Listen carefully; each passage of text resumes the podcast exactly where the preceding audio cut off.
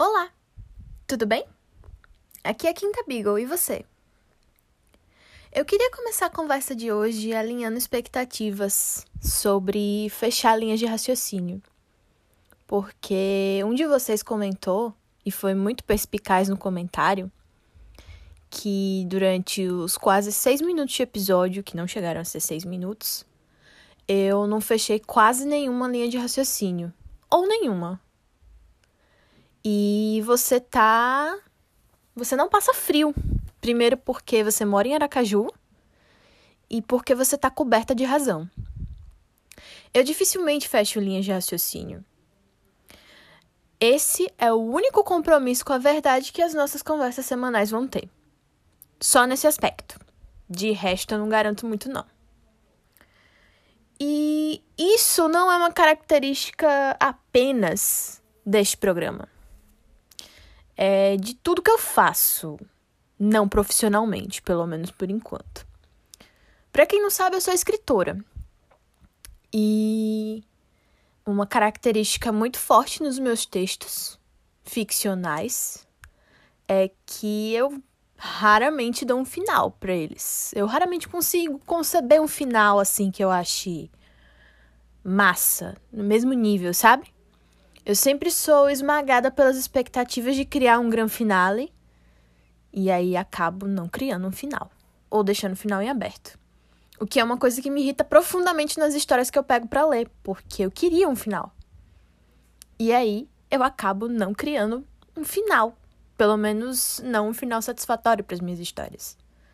Enfim, a hipocrisia. Mas lembra da minha afirmação sobre ser uma escritora? Está incluso nas maravilhas de poder se chamar de tudo que você quiser por causa da tecnologia. Você fez uns vídeos pro YouTube por um tempo? Eu sou youtuber.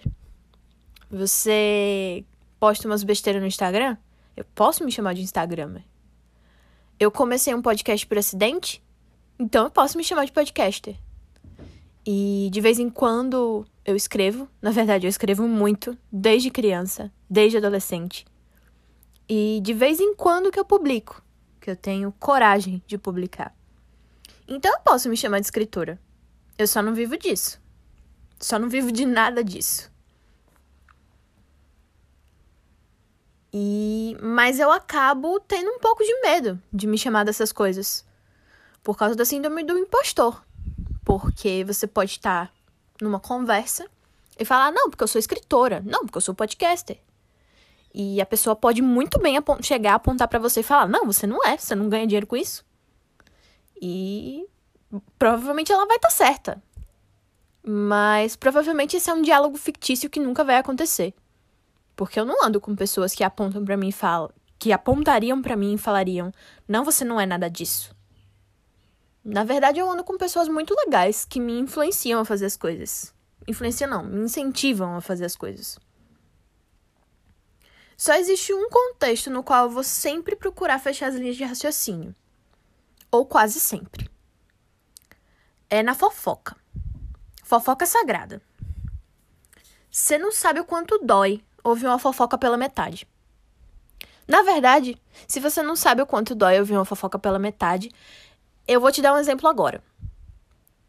Eu ouvi no hall do prédio um cara falando no telefone, pelo viva voz, aflitíssimo, porque ele, teoricamente, na visão dele, estava sendo vítima de uma acusação muito séria que poderia levar ele para cadeia por um mês. Ele falava: Catarina, isso é uma acusação muito séria. E Catarina, que estava no Viva Voz, falava: tenha calma, Ramiro. Mas eu nunca consegui descobrir o que raios Ramiro fez. Eu não sei nem como é a cara de Ramiro, apesar dele ser meu vizinho. Na verdade, eu só conheço dois vizinhos. O meu condomínio é muito grande, tem uns 20 prédios. E eu só conheço de rosto e nome duas pessoas, e essas duas pessoas são crianças. Tem a Ana Luísa, do térreo do meu prédio, que ela olhou pra minha cara e perguntou qual era, qual era meu nome.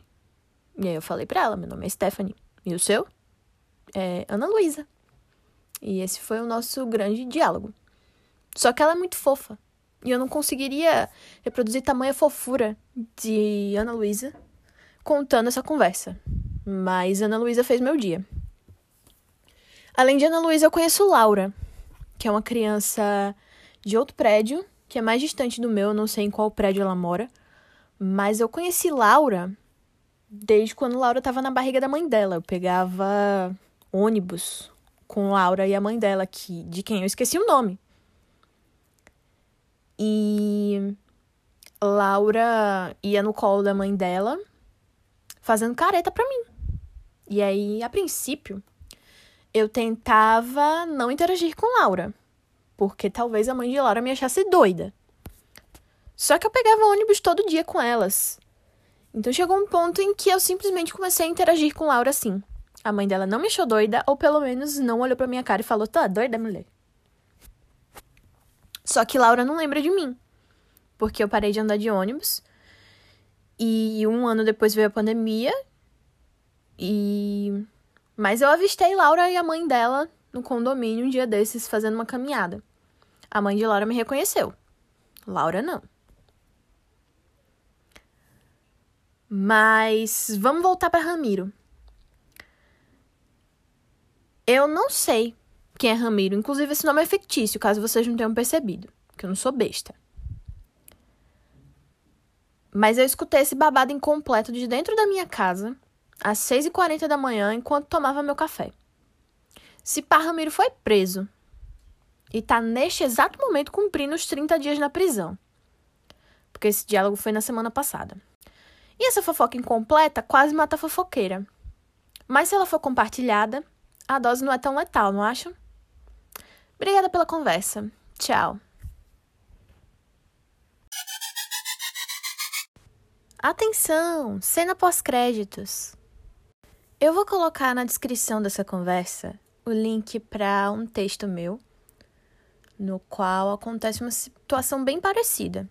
Eu escutei uma família inteira discutindo um problema dentro de um ônibus. Só tinha eu e essa família que eu não conheço dentro do ônibus e eu nunca soube quando, como aquele problema foi resolvido. Então eu criei, escrevendo. Provavelmente eu vou fazer isso com a história de Ramiro também.